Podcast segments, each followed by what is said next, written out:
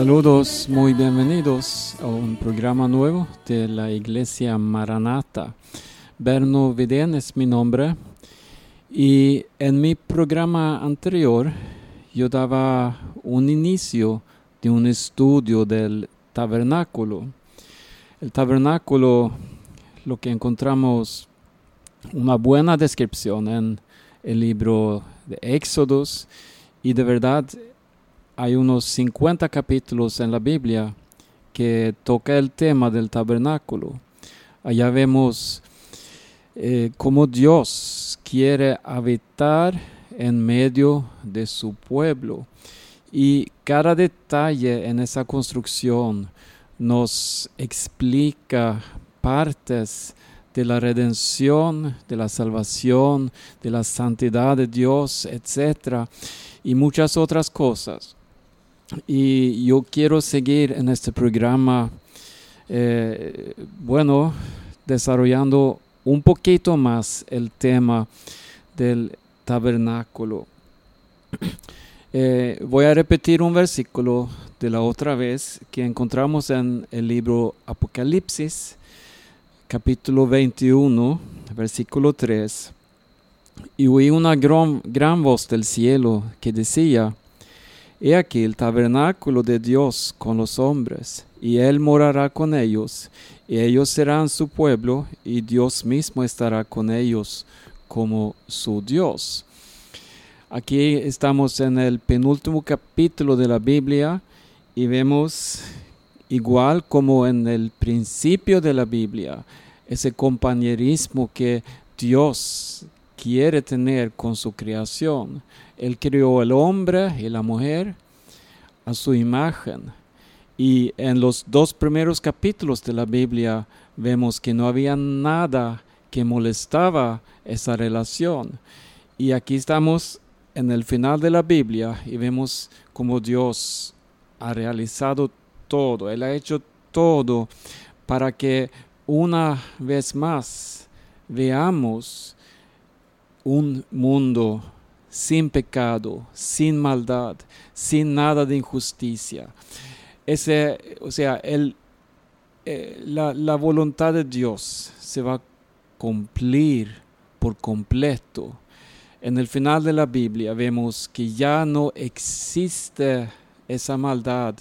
Y entonces, en, en la historia de la Biblia, tenemos un gran ejemplo cómo se va a cumplir esto, cómo se va a realizar esto.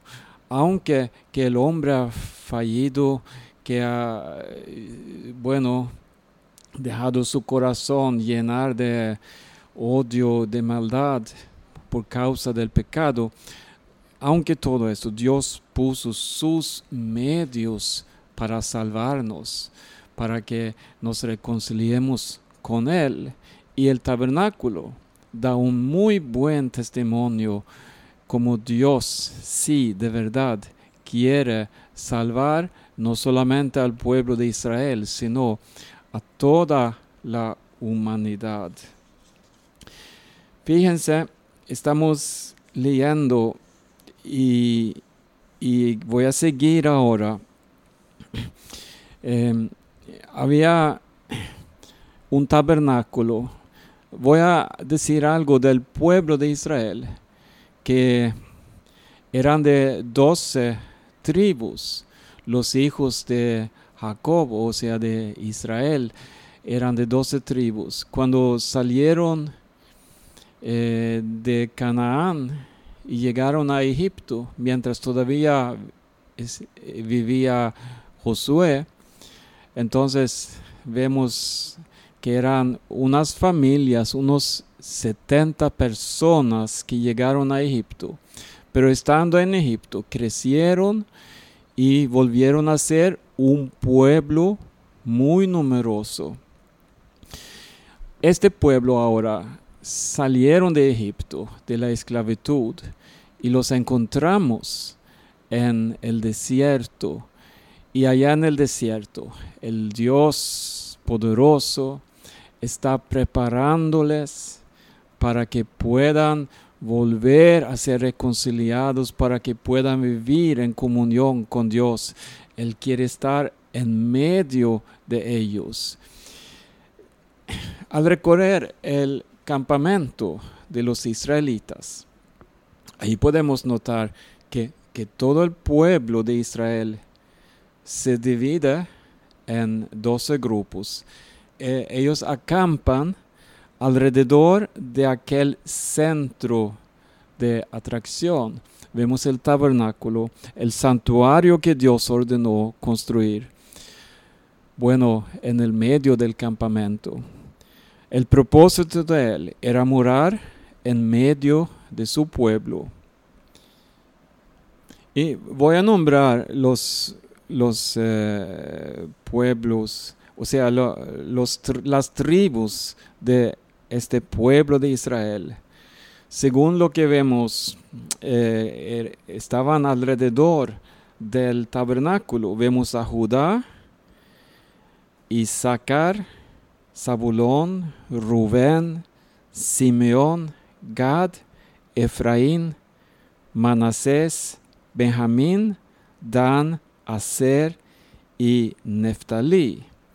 Ellos estaban rodeando el tabernáculo. Eh, pueden fijarse que aquí falta un nombre, o sea, una tribu, eh, los levitas los hijos de Levi. Y vamos a dar una explicación a esto. Son doce tribus de verdad, pero lo que encontramos aquí también son los eh, hijos de José. y Jacobo lo bendecía, podemos leer en, Génesis antes de, morir. Eh, no voy a explicar esto ahora mismo, sino eh, vamos a hablar de los levitas.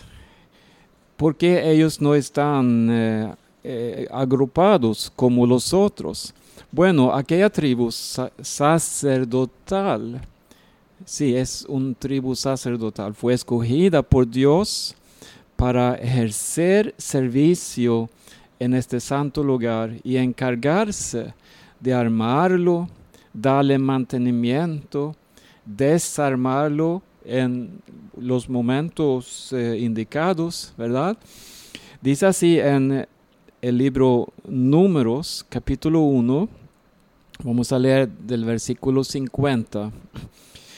Sino que pondrás a los levitas en el tabernáculo del testimonio y sobre todos sus utensilios y sobre todas las cosas que le pertenecen. Ellos llevarán el tabernáculo y todos sus enseres, y ellos servirán en él y acamparán alrededor del tabernáculo. Y cuando el tabernáculo haya de trasladarse, los levitas lo desarmarán, y cuando el tabernáculo haya de detenerse, los levitas lo armarán, y el extraño que se acercare morirá. Así dice en eh, Números capítulo 1. Quizá se ha preguntado quiénes eran estas gentes tan privilegiadas. Bueno, haremos un alto aquí para hablar un poco del origen de esta tribu sacerdotal. Es importante aclarar que todos los sacerdotes eran levitas, aunque no todos los levitas eran sacerdotes. Ese trabajo lo ejercía principalmente el sumo sacerdote con sus hijos. La familia que tuvo el privilegio de iniciar esta adoración fue la de Aarón como sumo sacerdote con sus hijos. Eh, sabemos que Leví era uno de los hijos de Jacob. Leví tenía tres hijos cuyos nombres eran Gersón, Coat y Merari. Y cada uno de ellos era líder de, de familias. Moisés y Aarón eran hijos de Amrán, hijo de Coat. Todos los varones de la tribu levítica debían ocuparse del santuario. Tenían una misión muy especial. siendo que era mucho el trabajo para una sola familia, una sola persona. El transporte, cuidado y mantenimiento de aquella hermosa obra fue necesario repartirlo entre esa tribu. Vamos a ver algo de por qué fueron elegidos eh, los levitas para esta obra. Em, eh, en el principio, cuando leemos del sacerdocio, dice así que en Éxodo 13, versículo 12, dedicarás a Jehová todo aquel que abriere matriz y asimismo todo primer nacido de tus animales, los machos serán de Jehová. Vemos en el principio que o sea, los primogénitos, primogénitos de cada familia iban a ser elegidos para el sacerdocio. Pero pasó algo, en vez de que todos los primogénitos de todas las tribus tuvieran que servir en el santuario de Dios, estos fueron sustituidos por los levitas. Como dice en Números capítulo 3, versículo 12, leemos, He aquí, yo he tomado a los levitas de entre los hijos de Israel, en lugar de todos los primogénitos, los primeros nacidos entre los hijos de Israel. Serán pues míos los levitas. Nos preguntamos entonces, ¿por qué? La razón de esta sustitución era que los levitas fueron los únicos que espontáneamente se dieron al servicio de Jehová. Esto lo observamos en una ocasión eh, muy oscura, de verdad, de, de, la historia de Israel, cuando el pueblo se puso a adorar aquel becerro de oro eh, ese fue, lo puedes leer en Éxodo capítulo 32, cuando Moisés se puso a la puerta del campamento para aclarar lo que ha pasado, para que, bueno, que, limpiar y, y hacer justicia. Entonces Moisés se puso a la puerta del campamento y dijo con voz alta así, ¿quién está por Jehová? júntense conmigo. Y se juntaron con él todos los hijos de Leví. Y dice en Éxodo 32, vamos a leer el versículo 26. Se puso Moisés a la puerta del campamento y dijo, ¿quién está por Jehová? Júntense conmigo. Y se juntaron con él todos los hijos de Leví ya lo hemos mencionado y leído. Todo esto fue por su corazón y por la misericordia de Dios, que siempre busca al corazón del hombre para transformarlo. Y aquí vemos una consecuencia de la decisión que ellos tomaban. En el libro Números podemos ver eh, voy a leer aquí algo en capítulo 3. Aquí vemos del versículo 5, y Jehová habló a Moisés diciendo, haz que se acerque la tribu de Leví y hazla estar delante del sacerdote Aarón para que le sirvan y desempeñen el encargo de él y el encargo de toda la congregación delante del tabernáculo de reunión para servir en el ministerio del tabernáculo. Y guarden todos los utensilios del tabernáculo de reunión y todo lo encargado a ellos por los hijos de Israel.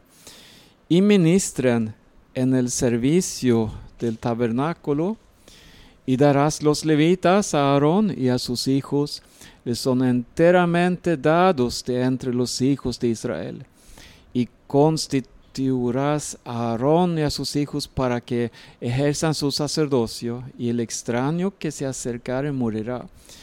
Habló además Jehová a Moisés diciendo, He aquí yo he tomado a los levitas de entre los hijos de Israel, en lugar de todos los primogénitos, los primeros nacidos entre los hijos de Israel.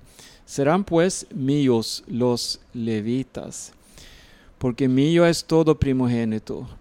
Desde el día en que yo hice morir a todos los primogénitos en la tierra de Egipto, santifiqué para mí a todos los primogénitos en Israel, así de hombres como de animales, míos serán.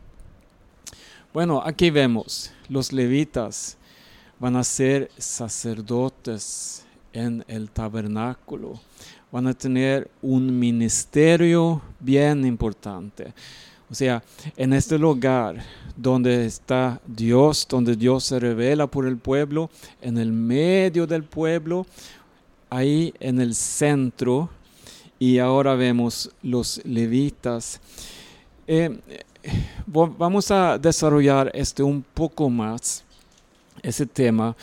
Eh, mencionamos antes a hijos de Leví que se llamaban Coat, Gersón y Merari. Vamos al capítulo 4. Aquí vemos que esas familias también tenían eh, deberes muy especiales. Eh, vamos a leer del comienzo aquí, del capítulo 4. Toma la cuenta de los hijos de Coat, de entre los hijos de Leví, por sus familias según las casas de sus padres eh, versículo 4, el oficio de los hijos de Coat en el tabernáculo de reunión, en el lugar santísimo será este. Cuando haya de mudarse el campamento, vendrán Aarón y sus hijos y desarmarán el velo de la tienda y cubrirán con él el arca del testimonio. Y pondrán sobre ella la cubierta de pieles de tejones, y extenderán encima un paño todo de azul y le pondrán sus varas. Sobre la mesa de la proposición extenderán un paño azul y pondrán sobre ella las escudillas, las cucharas, las copas y los tazones para libar, y el pan continuo estará sobre ella. Y extenderán sobre ella un paño carmesí, y lo cubrirán con lo cubierta de pieles de tejones y le pondrán sus varas. Yo puedo seguir leyendo eh, más explicaciones aquí, pero no vamos a tomar tiempo. Pero vemos que eh, los hijos de Cuat tenían unos deberes muy específicos. Cada uno sabía la parte que le tocaba de verdad. Y vamos más adelante en el capítulo. Y vamos a ver aquí los hijos de Gersón. Además habló Jehová a Moisés diciendo, versículo 22, Toma también el número de los hijos de Gersón, según la casa de sus padres, por sus familias. De edad de 30 años arriba hasta 50 años los contarás. Todos los que entran en compañía para servir en el tabernáculo de reunión. Este será el oficio de las familias de Gersón para ministrar y para llevar. Llevarán las cortinas del tabernáculo. El tabernáculo de reunión, su cubierta, la cubierta de pieles de tejones que está encima de él, la cortina de la puerta del tabernáculo de reunión, las cortinas del atrio, la cortina de la puerta del atrio, que está cerca del tabernáculo y cerca del altar alrededor, sus cuerdas y todos los instrumentos de su servicio, y todo lo que será hecho para ellos, así servirán. Según la orden de Aarón y de sus hijos, será todo el ministerio de los hijos de Gersón en todos sus cargos y en todo su servicio, y les encomendaréis en guarda todos sus cargos. Aquí también vemos los hijos de Gersón. Cada uno sabía muy bien lo que le tocaba. Y vamos a ver el tercer hijo aquí. eh, los hijos de Merari, contarás los hijos de Merari por sus familias, según las casas de sus padres. Desde el de edad de 30 años arriba hasta el de 50 años los contarás.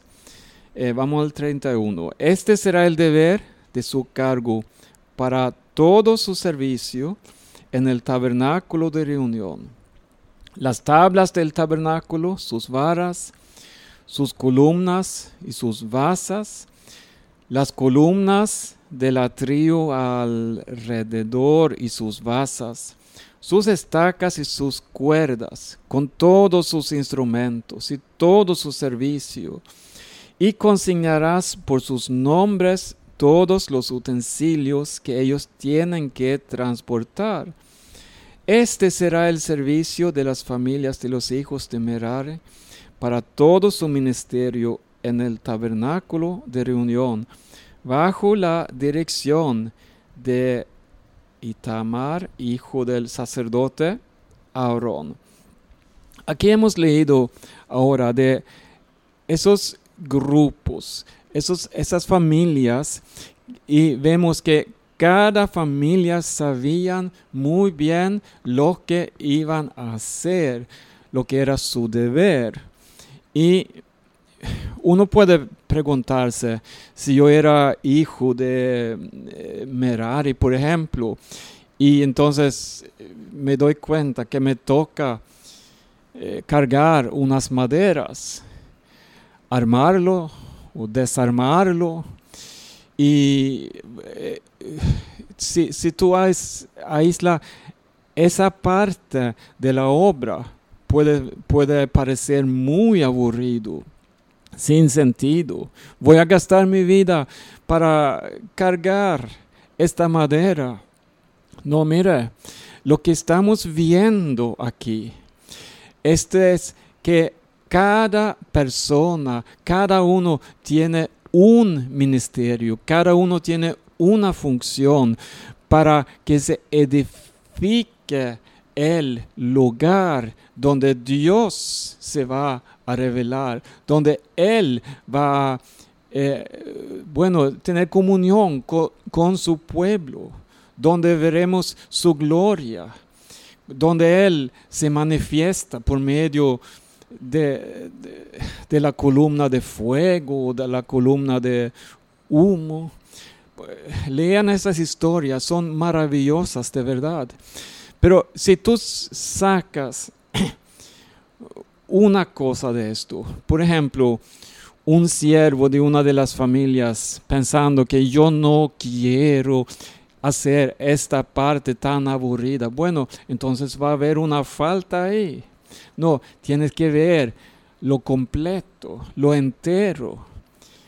Mira, eh, hay, hay, un, hay una enseñanza de Pablo en el Nuevo Testamento donde él habla del edificio de Dios.